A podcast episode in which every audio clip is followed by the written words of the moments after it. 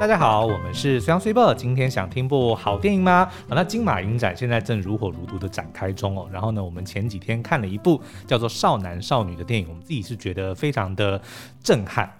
所以呢，我们今天想要呃特别跟大家介绍一下这部电影，而且并且邀请到了我们的导演来跟我们一起分享他在拍摄这部电影的时候的一些秘辛，以及想要跟大家说的一些话哦。那少男少女的故事呢，其实是叙述在一个什么都没有的滨海小镇呢，有一个百无聊赖的少男。他遇到 百无聊赖，因为他在学校也就是一天到晚闯祸，然后呢，在家里呢也颇为尴尬，就好像到处都格格不入一样。哦，那他有一天呢，就遇见了一个失恋的少女，嗯，然后呢，在两个人的互动之中呢，诶，发现说这个少女有一个蛮。惊人的秘密，嗯，然后在发现这个秘密之后呢，两个人就开始有一些互动，然后就发现说他们都不想要待在这里，所以他们就要想办法合作，如何的去存钱赚钱，能够让他们一起离开这个地方哦。所以故事呢，基本上就是在讲这一对少男少女是如何在一个什么都没有的小镇里面，试图要靠着人性的本能来赚钱的这个故事哦。嗯嗯，那我们其实是在呃金马影展的场次，就是呃映后呢，许立达。啊，导演他同时也是编剧，呃，来到了现场，然后也跟我们分享了说，哎，就是他当初在创作这一部作品的时候，他的想法是什么？嗯，那其实我们才知道说，哦，原来他原本有拍一部，就是在呃有关在西滨拍摄纪录片的一个过去，对，然后因为这样子而有一些了灵感。那我们就是邀请到导演，可不可以来现场帮我们分享一下？就是当时导演您呃，就是在拍摄呃，就是创作这个少男少女的故事之前，呃，呃是有呃制作一部纪录片。那好像是当初一开始的缘起，是因为您在那边拍摄纪录片的时候，有观察到一些事件或者观察到一些现象，然后才有这样子的灵感来创作少男少女吗？对，呃，想想要补充一下啦，因为大家问我就是这部片的缘起或者是创意的发想，嗯，为什么要写为什么要写这个故事的时候，我通常都回答啊、呃，因为我到了那个小镇，那它是其中一个部分。然后其实我呃一开始最早的时候，我其实是想要写嗯一个半的家庭羁绊，一个半就是少男是一个哦，然后少女是半个，嗯嗯，本来是要写。他们的呃，这一个半的家庭羁绊开始，因为我的嗯，我我自己本身创作的第一部短片就是正式的，嗯、然后资金的第一部短片，其实就是讲青少年的教育的问题。哦、然后那时候哎，准备要拍长片电影了，一七年之后准备要拍长片电影的时候，我想说，嗯，我在青少年这议题上还有没有什么要讲的？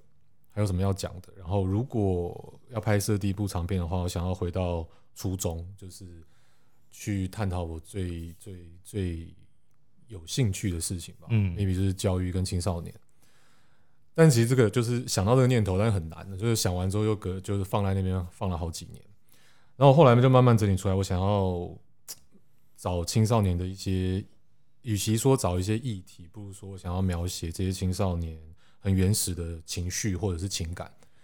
就是嗯，好像大家讲到青少年电影，第一个就会想到议题。对对，就想要议题，比如说什么什么什么什么什么，比如说毒品啦，或者是教育啦，或者是嗯他们的亲子关系啊，亲子关系啊，等等等等等等等。对，但是有没有更核心的东西？我在思考这个问题。然后后来我就有一天就想到了这个少男跟少女这两个角色，那他们其实都是在嗯，在一个格格不入的地方，然后一直在确定说到底有没有人爱他们。嗯嗯。然后他们遇见了对方之后，他们会爱上对方吗？那那个东西看来也还好。对，那那个东西叫做爱嘛？嗯、因为其实大部分就我们大家都青春期过嘛，青春期喜欢或者是有感情的对象不一定是真的，嗯嗯，不一定那就是爱。但是你说他们没有感情吗？也也也不会没有感情。对对对对，那就是想要写一个这样非典型的青少年的一个一个一个旅程。对，其实我自己也蛮喜欢在这个过程中，就是少男少女们他这两个个角色，他们也一直不断的在确定自己。在对方心中的，对方的什么人？对，然后也要确定说对方在自己心中是什么，因为他也不太确定，就是可能比如说青少年、青少女情窦初开，会认为说哦，那两个人这样子就是男女朋友，但他们可能甚至连男女朋友的概念都不确定，比如说他们可能认为说哦，如果有做那个就是男女朋友，嗯、或者说男女朋友就要做那个，那如果没有这件事情，就不是；有的话，就是。嗯、就他们的那个逻辑是比较简单的，但他们自己也会去怀疑。那难道真的有这些事实？那就代表说我们的关系就是如此嘛？那我也很喜欢，就是电影后来就是透过这样子男女两个两性之间，透过做这件事情来去探讨说，嗯、那他跟其他人之间的关系，他跟他妈妈的关系，他跟他妈妈的男朋友的关系。那如果他们有一些。事实存在，他们互动的事实存在，那这个是不是就能够定义他们的关系？我觉得这个是我我自己看电影的时候觉得很巧妙的一个一个安排啦。对对对，谢谢。所以所以其实一开始是想探讨这个关系，嗯，然后有一次，然后关于那个滨海小镇，对，是有一次我呃某一个纪录片的案子，然后就到了一个一个一个乡镇，嗯，然后在那边住了一个晚上，在当地人家住了一个晚上，然后因为嗯呃。呃我住的那一户人家，他们其实对于拍纪录片或者是新闻记者，他们是没有概念的。对，他们就认为说，哦，这拍纪录片应该就是跟记者差不多吧。那晚上比如说在聊天吃饭的时候，因为他们呃那那户家里也有一个小孩，然后他们也就是养猪啊什么什么的。然后呃男主人还有女主人在跟我聊天的时候，他们就会跟我说，哎呀，我们这个地方是一个什么都没有的地方，嗯，啊，你一定要把我们这边的事情报道出去，让大家知道我们。什么都没有，什么都没有，我很可怜，就是讲的好像很没有希望的样子。哦、但是我当下有点尴尬，嗯，因为我觉得好像没有这么严重，嗯，然后所以以我一个都市人下去到嗯比较所谓偏乡吧，嗯、但我其实也不觉得是偏乡啦。我们现在对偏乡的定义也也很模糊。那我觉得他们给我的感觉是很真切的，就是他们真的觉得自己。在生活上是遇到很大的困难，嗯，可是对我来说，他们就是哎、欸，有有有工作啊，他们就从事农业嘛，或者是就养殖业，然后也有地方可以住，虽然是三合院，但是看起来也是是正常，就是蛮正常的。意思是说，比如说房子也是 OK 的，然后有地方可以睡。就当然你说很有钱嘛？也不，但是没有没有没有希望嘛，好像又太太过太太严肃太过头了，嗯，那我没有办法理解为什么。然后，于是到了大概一六年、一七年，就是因为一七年那年就是得金钟金钟奖，嗯，然后完了之后就想说，哎，要要要准备来写写第一部长篇剧本的时候，就突然想到我想象的那个，刚刚我们讲的那个家呃亲子的关系啊，嗯、少男少女的关系，人跟人之间到底你爱不爱我？然后我到底在世界上，或者我到底在你心中是什么样的位置？我到底是谁？简单的说，嗯、我是谁？然后我是谁？我在哪里？我在干嘛？的这个东西好像很适合，很适合发生在这个小镇。嗯，好像非常适合发生在小镇，因为它就会多了一个环境的压迫。嗯，对，嗯，只是我不理解的那个环境的压迫，必须得在这个故事里面被被被找出来。嗯，所以我后来又仔细的去，也不能说填掉了，就仔细去了解一下他们为什么会有这样的反应，去想。因为他们所谓呃小镇上什么都没有，是因为那个那个镇上就只有呃最高的学校就是到国中，嗯，所以所有的孩子国中毕业之后一定会离开高，一定会离开家乡，离开家乡，一定要去外面念书。那他们指他们什么都没有的意思是，那这个那个乡镇是没有没有产业的，对，比如说嗯，它的南边的。乡镇可能有个工业区，然后北边有一个发电厂，我就举例啦，那就会带给当地带来就业机会，嗯，对，然后就会让他们觉得哦，这是有希望的，因为有工作机会、有就业才会留下人。是，那即便有污染，真的他们可以，可以是有些人可以接受的，对，因为我们在新闻媒体上大部分看到的都是大家对开发或者是工业或者是造成污染的。的的产业是非常的呃批判的，嗯，但是其实当地有些人，maybe 他觉得那个是他可以把孩子留在家乡唯一的机会，嗯，他会造成污染，所以我大概那个时候才可以理解说没有希望的意思是什么，就是他们的孩子长大注定要离开这个地方，嗯，所以也很明显的，这些滨海的乡镇其实人口都一直在流失嘛，除了有一些有大产业的的的的聚落以外，比如说麦寮。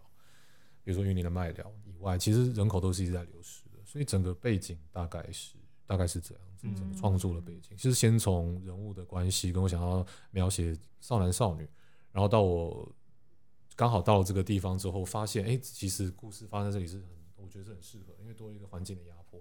那它发生在都市里面，总会觉得有一点，嗯，他们的绝望不会被被被放到这么大。嗯，对对对，而且都市的小孩可能更更复杂一点。可能也是因为都市的噪音会比较多，所以即使他们会有一些这样子的内心会有一些想要呐喊，或者说想要去向外索求，但是也会因为外面有太多五光十色的东西，他们自己可能都会被蒙蔽，然后也会不知道没有办法察觉到说哦，原来我需要帮助，或者说原来我是这么的寂寞，嗯，可能反而是在一个这种。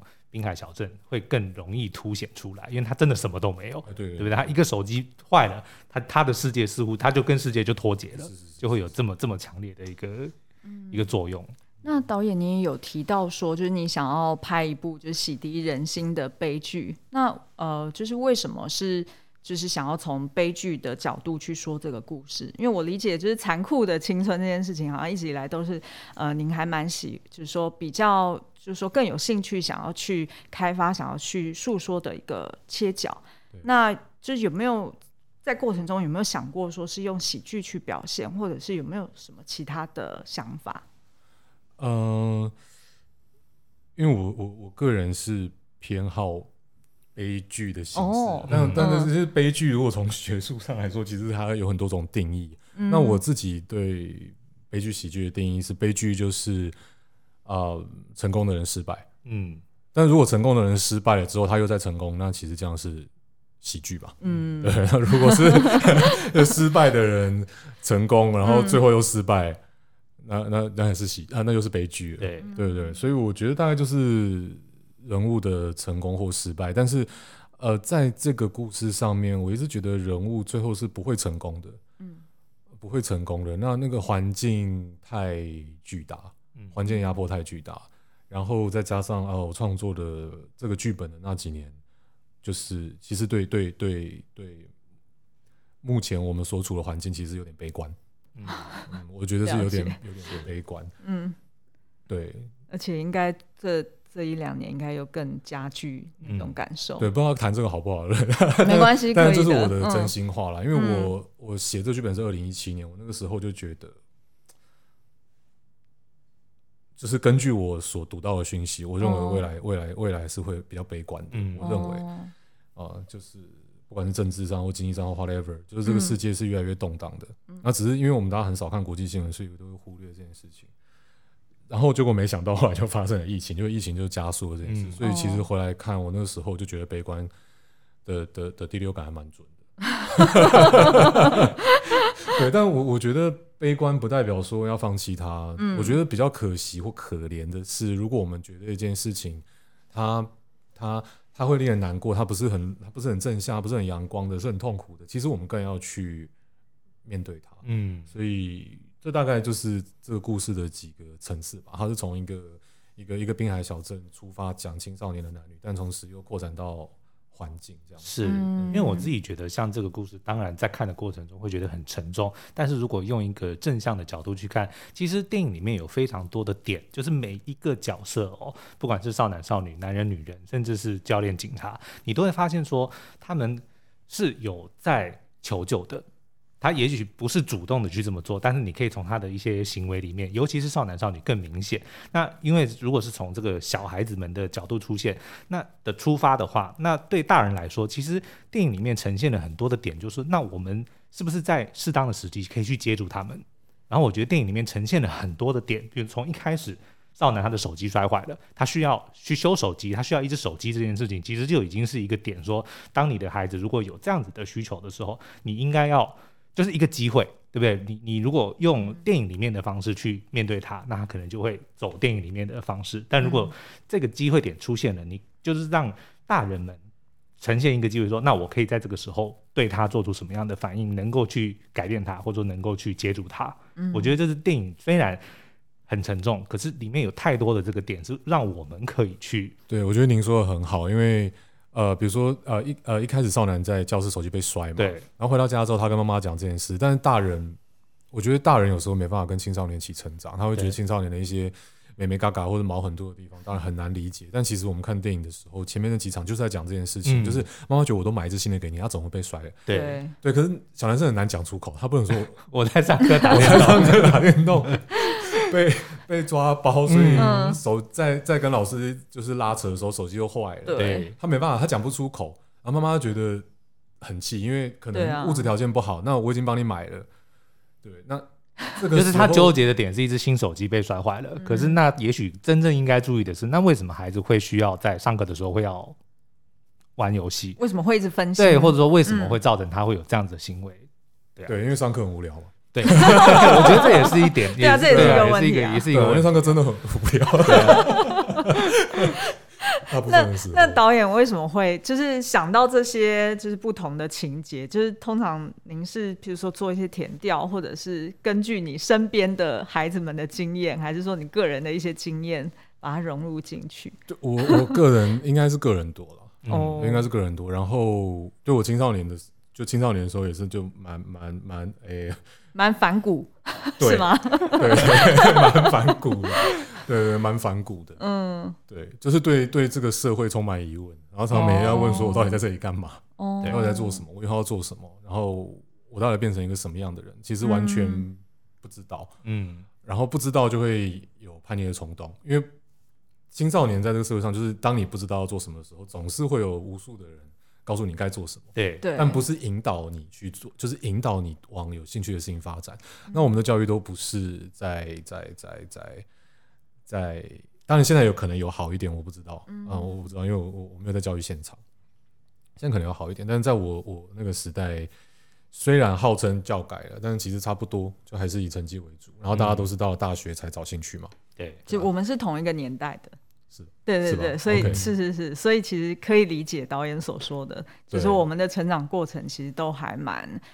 就是填鸭式嘛，那基本上也没有什么独立思考的机会，以升学为主啊。对，以升学为主，然后最后升学了之后，好像也没有保证可以，你可以获得什么，其实并没有。因为如果你有好的学历，就保证有好的工作。嗯，那我想，呃，青少年们比较能理解，因为反正虽然无聊，但我做了就有回报，可以理解。但显然也不是，对，所以大概是比较从我自己个人的经验来啦嗯嗯。嗯，那我们知道，就是呃，少男少女前阵子有在釜山影展有呃曾经首映过。那想要就是了解一下，当初导演在现场，就是呃韩国观众们他们有没有问出一些比较特别的问题，或者是通常跟台湾观众看的点或者切角有没有什么不同？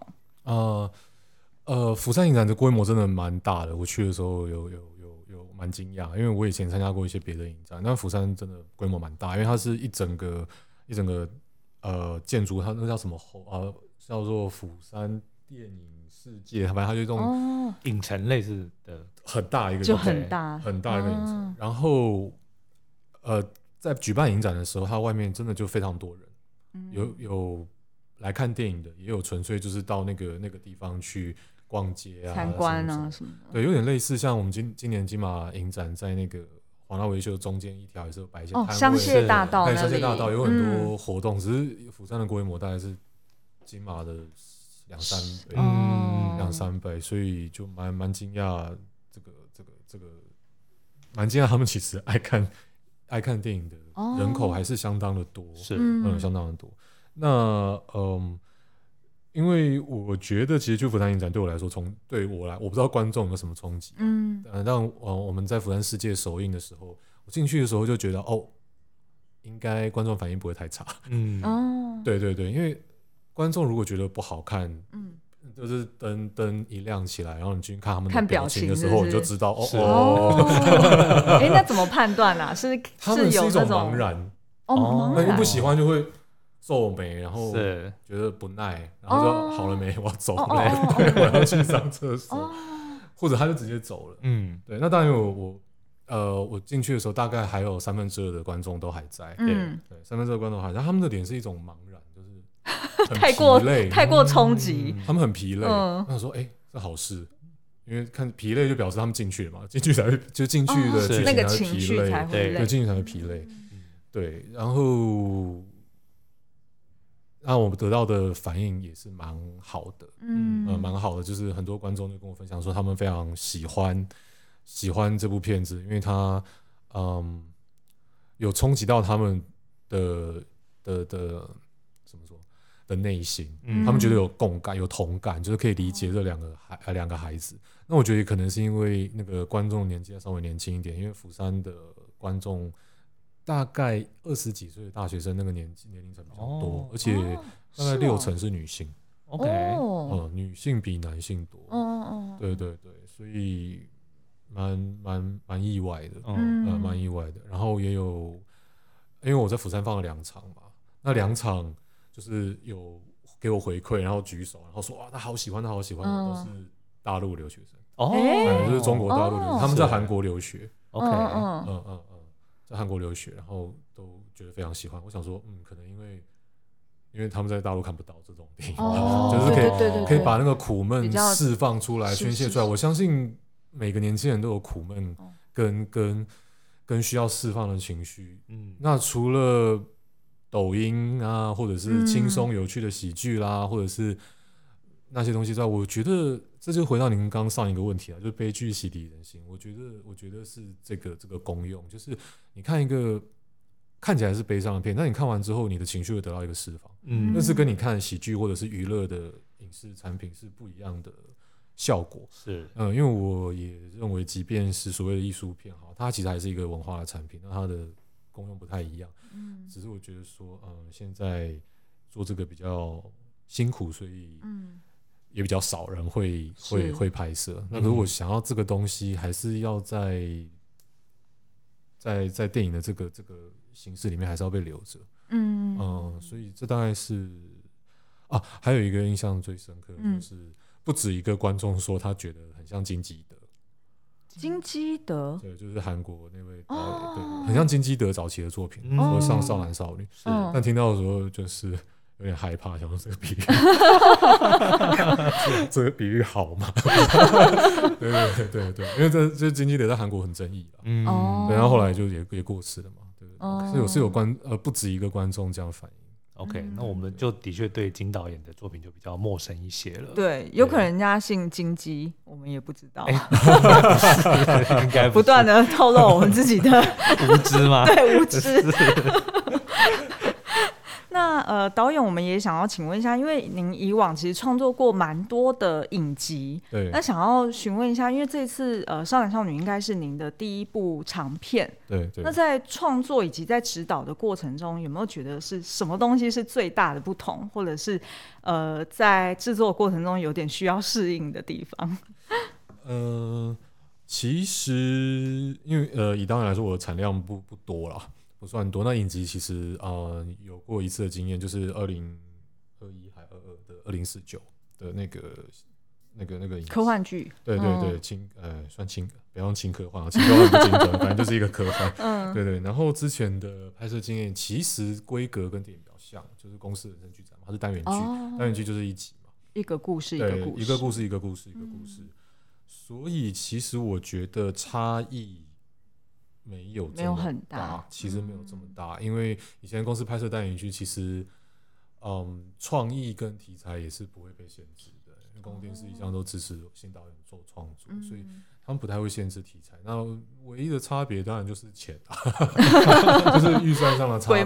对对对，嗯、当然拍摄电视的单元剧的规模是比电影小的，嗯、所以像比如说以少男少女来说，他如果要呈现出你们你们在电影里面看到的那个美感画面，还有西滨的那些，呃，就是西部滨海这种很很魔幻写实，对我来说是对很魔幻写实的地方，嗯，在电视电影当中比较难呈现。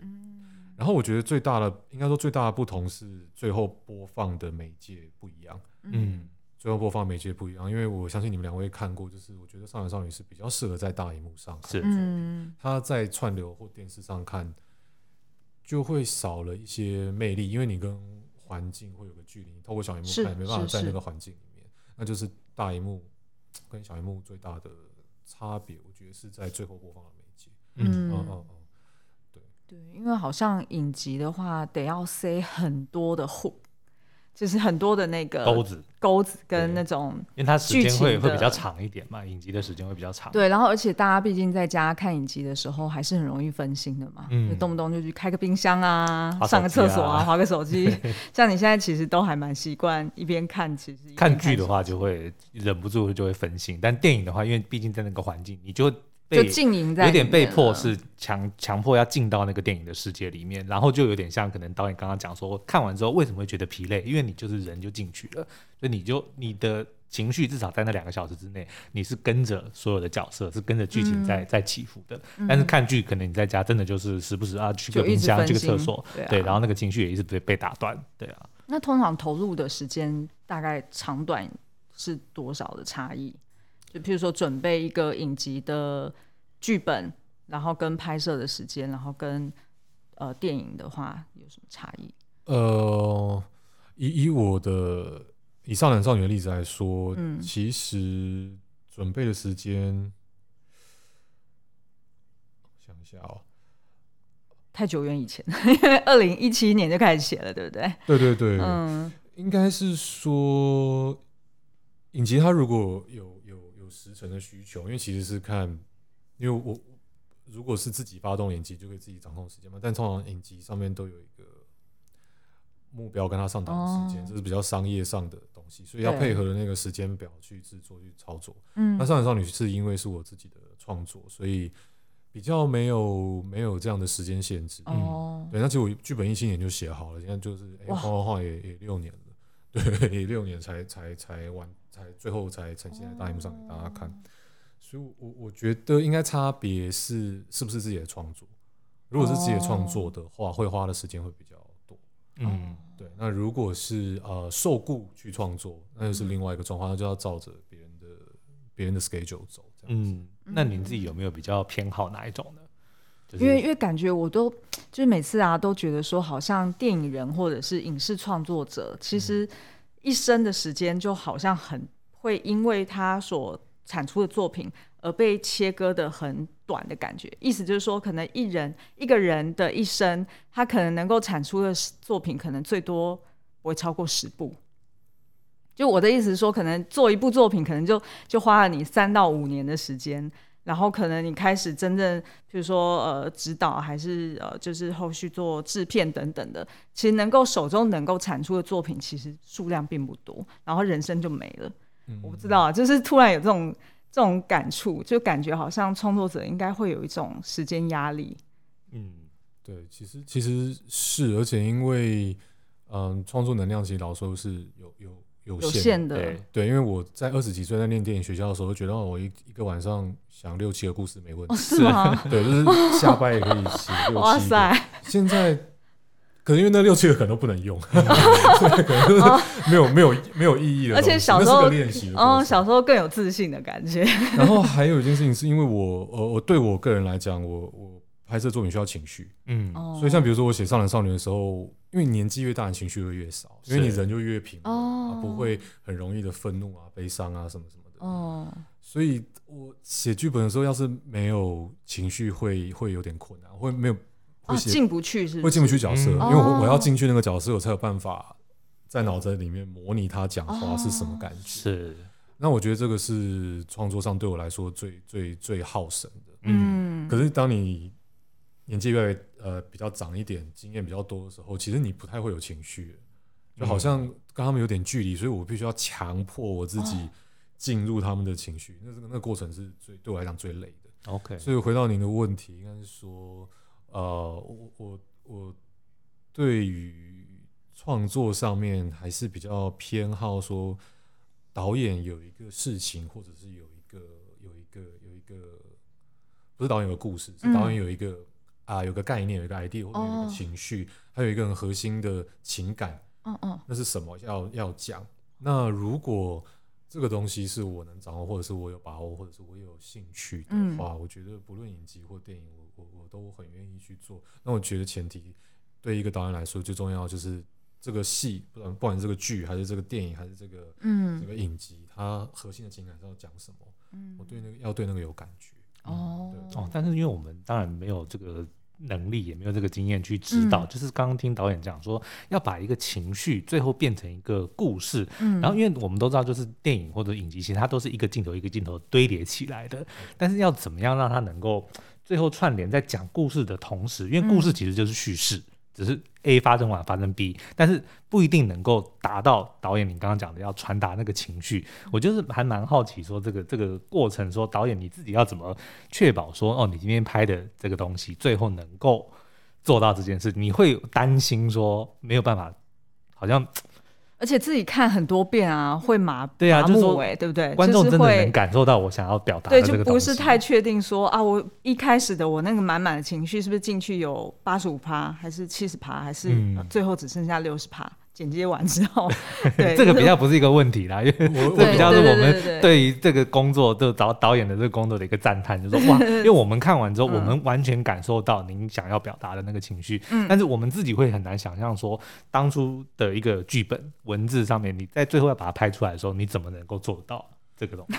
呃，就好大的问题啊！所以所以所以不会不会，其实我觉得。也不难，嗯，就是写剧本的时候要有那个情绪哦。他如果读文字就有，那你拍的时候大概我觉得八九不离十，嗯。那可是这中间当然有有有很多东西去影响你刚刚讲那个情绪，不管是有些是剧情上的转折，有些是角色，有一些是艺术上的细节，比如说你的摄影、你的声、你的声音、你的你的氛围、你的 location，就是你拍摄场景在哪里，然后再来是演员的表演，都会影响。但是。文本是最最初始的那个东西，大家读完之后有感受到你想要传达那个东西，它就比较不会出太大的意外。嗯、比较了，当然我也看过出意外的，嗯、是对对对，我也看过出了意外的。但是我觉得这个是很很很基本的东西。嗯，对。那如果尤其是你要传达的是情绪，而不只是一个娱乐的故事，对，你要传达一个情绪的话，那文本我其实觉得更重要。嗯嗯、呃，那个那个是比较困难。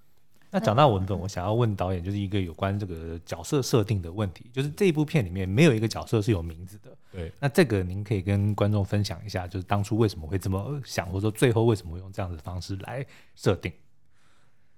呃。就我就我要讲一个实话，因为其实我很有我那天我那天有听到实话，我们是帮听友们问的，对我们已经听过了。我们是在塞给导演，让他想想看有没有别种说法。但是没关系，我们就来听导演实话好了。呃，我觉得我其实，在写这个本的时候，我一开始应该就想要不要取名字。嗯，那当然，因为我金马影展的时候，因为很多人问我这个问题，嗯。那我本身是一个很讨厌取名字的编剧，嗯、我非常讨厌取名字，因为我觉得名字写了我也记不得他是谁。哦，哦，你 没感觉是不是？我没有感觉，我对那些名字没有感觉，哦、是就是一个人啊，就就是陈陈、哦、一二，就是张张三四，是哦，就就是他就是嗯嗯。嗯对，反正我对名字是没有感觉，嗯，但可能现实生活中常常忘了别人的名字，我都记得对方的脸，然后我还可以想，就是在脑袋里面想起，就是这个人讲话的样子、仪态，但我就想不起来叫什么名字。对，中年大叔。对，所以我通常写剧本都会先用代号。嗯，那我以前都是用 A B C D E F G。对，好像很有密码的感觉，对不对？A 说或 B 说，C 说这样子，然后我最后的最后再来再来帮他们取个名字。嗯，但这个本我一开始就用代代号少男少女男女。我后来事后回想起来，有可能我一开始就有这个打算哦，所以才会取了一个好像嗯，就是很通称的感觉，但是好像一个很象征的对。名字是是象征了所有的少男或者所有的少女，对对，是这个是这个是实话，对是，对，但对，所以用了这个代称写完了之后，到最后面我自己在看的时候，突然觉得，哎，好像也可以耶，好像很有文学性，就我好像写了一个小说，只是他是用剧本的形式在在在在往在 play 这样子，是，嗯，然后我就决定，好，那就这样吧。对，那所以当我自己很喜欢这个 idea，所以他后来也是因为这样子，所以片名才定为少男少女吗？还是说片名也有另外的故事？我最早的片名哦，片名换过几次。啊，不是换过几次，就在创作过程中换过几次。最早最早扮演小恶魔哦，因为那个咖啡包，对，因为那个咖啡包，嗯，对，然后还有还取过什么我也忘了，但是最后最后等到小胚胎。哎，有爆雷吗？应该还好，如果没有看过的人，应该是 想不到你在讲什么。对对对对嗯，对。但最后就就决定叫少少少男少女。嗯，对。那也有人建议说，那就叫少年就好了。哦。可是我觉得是少年少女一体两面，所以他们两个人都应该是是，而且是就突然就浪漫起来了。对，对不对？对对。然后我我也蛮好奇，就是其实导演呃，您在写剧本的时候，如果都是取代称的话，那其实就很需要是他们的呃，就是那个人本身他在片中讲的话，去透露或者交代出来那个人的背景设定，或者是他的心路历程是什么，比较难透过呃其他编剧的手法，是可能透过第三人。去互相对话，然后交代出那个男主角他以前是什么什么什么，听懂我的意思吗？你的意思就是，比如说 C 跟呃 A 跟 B 说，我跟你说 C 昨天偷吃我的，对对对，因为很多作品都是用这样的方式，比较偷懒的吧。对，尤其是名人就会上电视，某某某什么财团什么什么什么新闻报道啊，全部都讲完了。然后要不然就是看那种手机的讯息嘛，这个当然就很多。但是我很好奇，就是导演如果您不取名字的话，他就很难利用别人去交代这个主角的背景。好像最多只有讲到啊，你儿子或者说怎么样怎么样，好像对，就只有很少的情况会有这样子。对，所以很难。所以导演特别喜欢挑战难的做法，真的非常。其实，呃，像您刚刚讲那个情境，那就是因为，呃，不好说偷懒啊，就方便。对 对，就是方便，因为有些背景东西真的比较，你透过第三者很容易讲。是。那我觉得最难的事情就是两个角色在互相对话，他们都没有在叫对方的名字的时候，你要从他们。一些很简单的对话当中听出他们的关系，对，我觉得这个是看电影的乐趣哦。我觉得这是看电影的解谜的感觉。对，就是想说为什么他会这样讲，比如说为什么为什么他讲这句话的时候，对面那个人是什么反应？嗯，他们两个到底什么关系？是父女还是还是还是男女朋友还是什么？然后他们昨天到底发生了什么事情？他们感觉好像发生了一件事情，但是不知道是什么。我觉得那个是。我喜欢做的事情，嗯，因为我觉得我我自己也喜欢这样的片，因为我喜欢探讨人性跟关系。的片，对，嗯，所以你在观影的过程当中，你如果看到创作者精心的帮你设计这些，你会觉得好用心哦，很开心，就是他很尊重我，是，然后他很尊重我，就是他有用。哦他有很用力的在这个创作上面，让我享受到在观看他们关系的乐趣。嗯，对对对对。而且我后来就是现在在跟导演讨论的这过去这半小时，嗯、我也才慢慢发现说，是其实没有名字这件事情，也是因为名字本身我们就已经定义了，或者称呼，比如说妈妈、爸爸、同学、嗯、男朋友、女朋友，就是我们已经先定义了我们的关系是什么。嗯、但是我这部电影里面却让我们发现说，它其实很少，就是因为没有名字，所以反而是。他们之间的关系是要靠着他们自己在发展故事的过程中，我们也是在看的过程之中才去理解说他们的关系真的是母子吗？他们真的是男女朋友吗？嗯，就是因为没有称号这件事情，反而让我们会更去想，或者说更去感受那他们的关系。需要动作，没错。然后我们也更需要去感受他们之间，就是从他们的。讲话或者说去动作去感受他们之间的关系到底是什么，嗯、然后最后揭露是或不是，比如说母子之间的关系，也那个震撼反而会更强。哦，原来他们是这个关系，嗯，对，完完全完全是这样，没错，想要做这样的事情，嗯，对对对，企图想要做这样的事，是。哎、欸，那我很好奇，是有成功，呃，是很成功，因为因为我们就觉得，就是的确是有那种一边看然后一边解谜的感觉，嗯。然后，因为就是毕竟平常做影评的工作，就会觉得说，我们一定要比观众多解一些谜，或者多看到一些彩蛋。然后，要是都是都好像很明显的话，就会觉得啊，扼腕，好像没有呈现出来我们的专业。大家都看得懂，那我们就没专业。对，我们就没有我们存在的价值了。因为到呃，因为比较多的电影是嗯呃，他们我们观众一开始看的时候就知道他们的关系，嗯、确定他们的关系什么，然后在在电影的旅程当中是看他们的关系怎么变化。嗯。啊，比如说靠近，然后拉远，然后靠近，然后说可能最后就是靠又最后靠得很近这样子，嗯，近视前嫌。那可是很少有骗子在让你猜关系，嗯，因为在看的时候他们到底什么关系，对，不是很确定。嗯，我觉得很少这样子。那因为也不是没有，我我看过一些呃所谓的艺术电影是在讨论这个，或者是柯南，那个黑衣人到底是谁？对，嗯，或者是一些文学作品，嗯，文学作品常常出现这个，的确是，就是看了一大半小说。我刚刚看了什么？现在是谁在谁在说话？谁的故事？对不对？不是很确定他们到底什么关系啊？天，让我想到天桥上的魔术师哦，有一点那种感觉，因为他每一个篇章都是换不同的叙事者的角度嘛，就会去猜测说，哦，那他们到底是什么关系？是是是，对，有一点点，嗯，对，我觉得对。那聊到这边，我就很好奇，导演平常就是以前你在呃，就是你在做编剧的时候的日常，跟做导演的日常。有没有什么不同？譬如说做编剧的时候就特别宅啊，做导演的时候就是在外面要像我不知道，就是要 到处认识人啊之类的，是有没有很不同的生活形态？我对我来说是差不多，真的吗？对，就是很宅哦，就 一直都很宅。呃，呃嗯。应该想问的是，导演跟编剧需不需要社交活动啊？对，啊、没错，这我也需不需要为了工作而有一些社交活动？我觉得编剧跟导演都都需要。嗯嗯，对，那个我我我我我好像就比较少。哦，对，所以对我来说，做编剧跟做导演是是一样的事情，是一样的事情。我觉得是一样的事情。那可是比较不喜欢当编剧，为什么？我觉得当编剧比较累。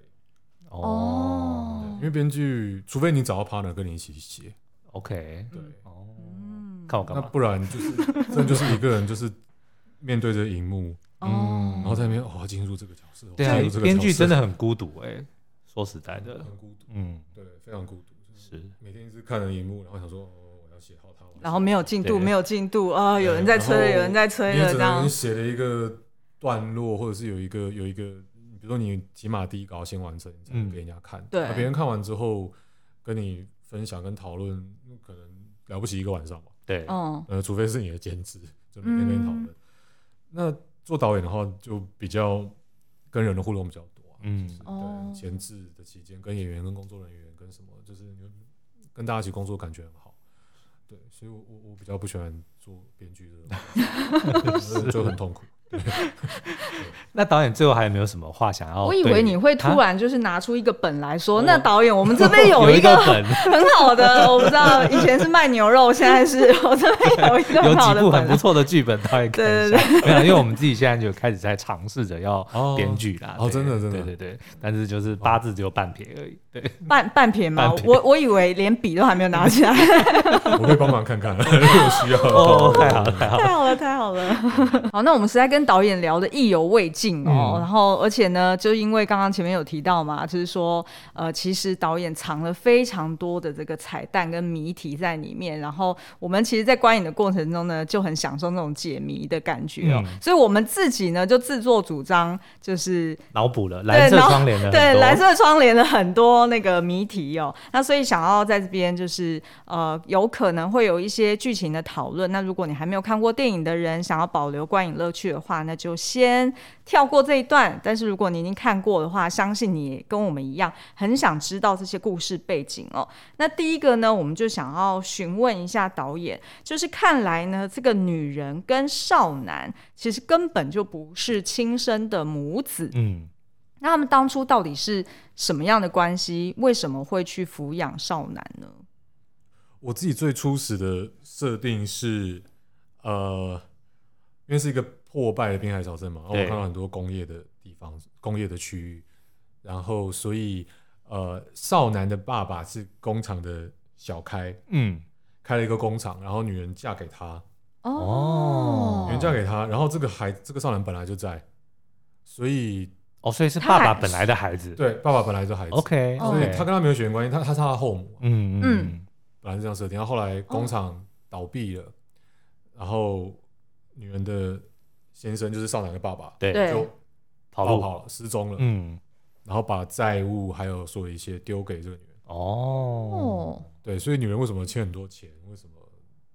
连小孩都留给他哦？连小孩都留给他，哦，哦，那算是有情有义，他才会愿意这样子继续照顾。哎，对，因为我们自己猜测的就是误以为就是女人她是有一个闺蜜，嗯，然后可能两个人都是在就是说比较像是深色场所里面工作，然后无论如何就是他们可能当初就欠了一笔债，然后所以后来那个闺蜜可能病死还是怎么样，托孤给这个女人，然后所以她才接手养了这个小孩。我们误以为是这样子，对。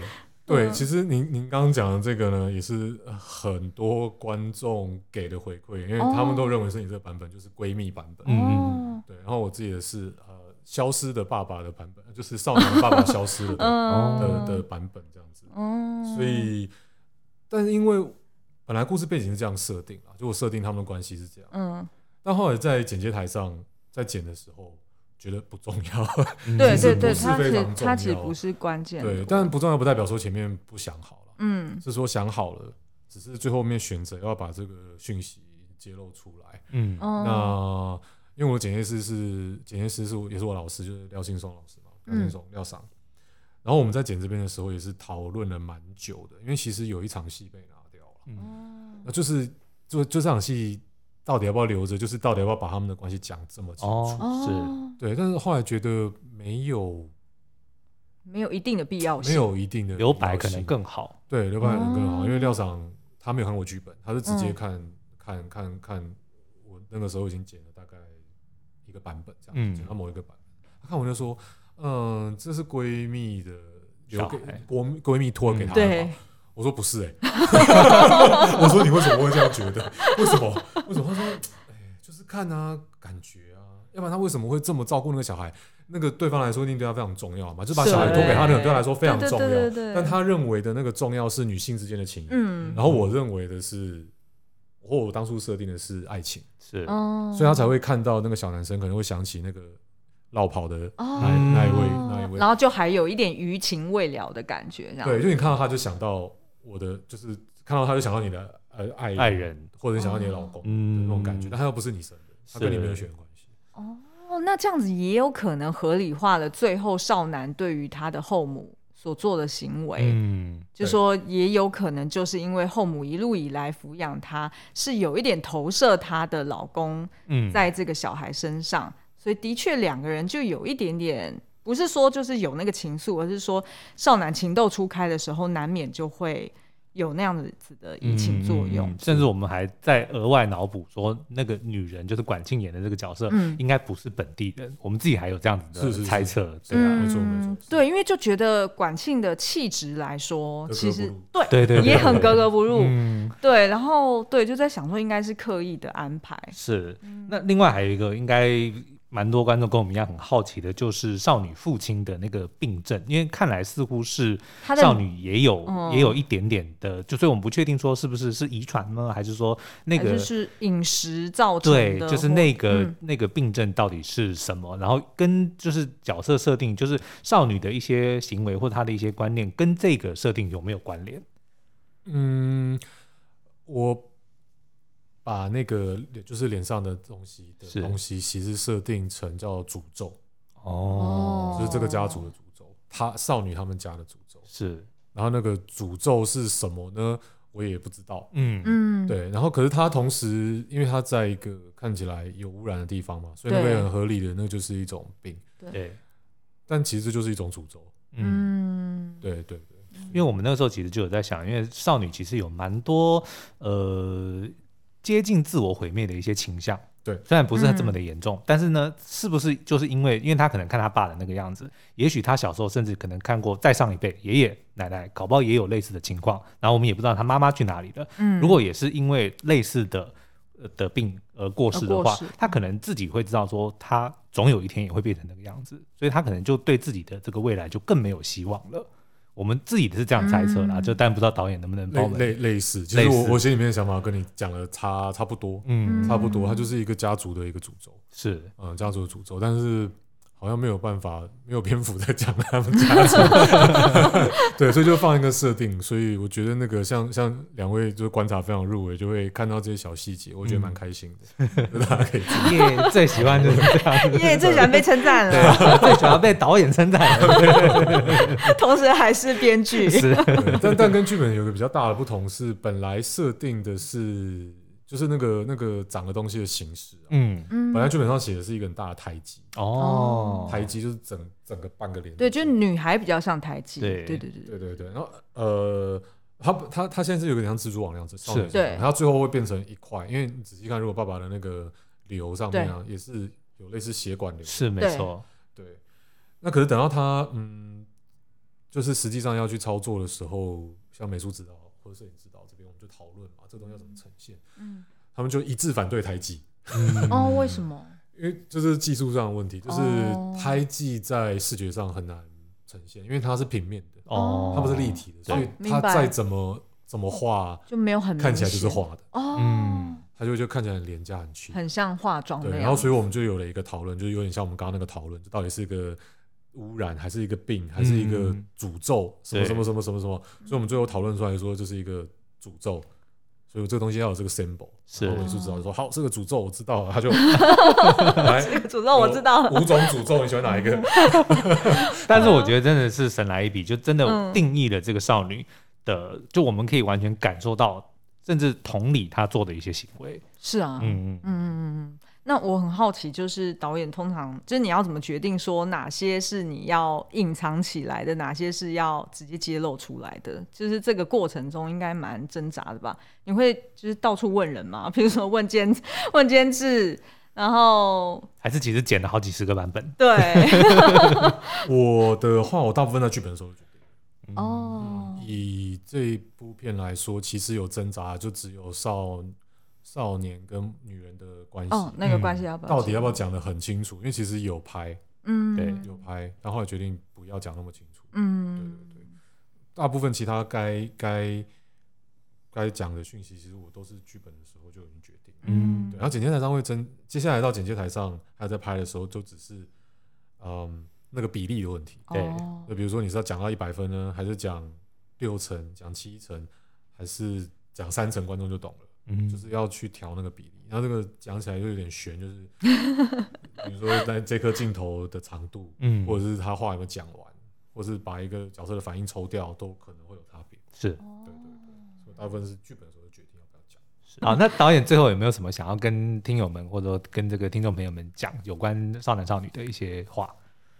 对，呃，我觉得少男少女是一个呃美丽却哀伤的故事。嗯，哀伤或哀伤却美丽的故事。那我觉得啊、呃，就好像前面跟两位聊呃，在谈的时候有提到说，其实我们有时候都需要一些情绪的出口。嗯嗯、呃，看一些不一样的电影。然后我觉得少男少女在现在台湾的电影里面也是蛮蛮蛮少见，真的，很少见。那它不是一个很容易能够被制作出来的电影。那我们也非常尽力和尽心的去拍，就是希望希望大家喜欢啦。因为其实。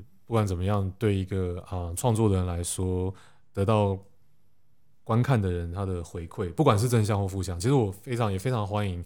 如果不喜欢的，嗯，不喜欢的观众，他也可以告诉我们，嗯，他不喜欢什么，他哪里让他觉得不喜欢，嗯，那喜欢的当然也希望他可以帮我们多分享，嗯，对，我是非常欢迎大家来看，看看不一样的台湾电影。是因为其实我刚刚一直在这个过程中，就一直有想到，呃，就是已故的那位演那个莉亚公主的 Carrie Fisher，他就讲过一句话，说要把你破碎的心变成艺术。这句话，他曾经有讲过这么一句话，所以我就一直在感觉到说，就是这部电影它是一个伤心的故事，它是在讲一些破碎的心的的故事，但他最后用一个这么美的方式来呈现。我们看的时候，其实一开始看的时候，其实没有没有什么期待，但是看的时候，我们就是跟着。就看的时候没有，我的意思是说，我。我不知道说我该讲清楚我我该用什么样的心去期待这部电影，哦、因为他的确就如导如同导演讲的，他很不一样，嗯、对，所以我不太知道说我应该要从中得到什么。嗯、可是我就是跟着少男少女他们这些看似没有希望，但他们的那些挣扎里面所做出的一些决定，不管是对的还是错的，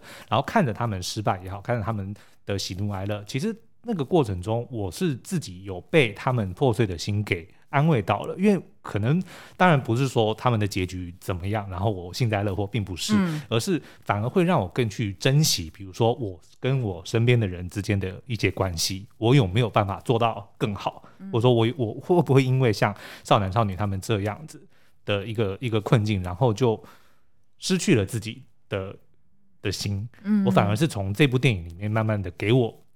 就得有点洗涤我的心的一个这样子的感觉了。嗯，那我觉得那句话很棒，是对，就是呃破碎的心什么，对，把你破碎的心把它变成艺术。嗯啊，对对对，嗯。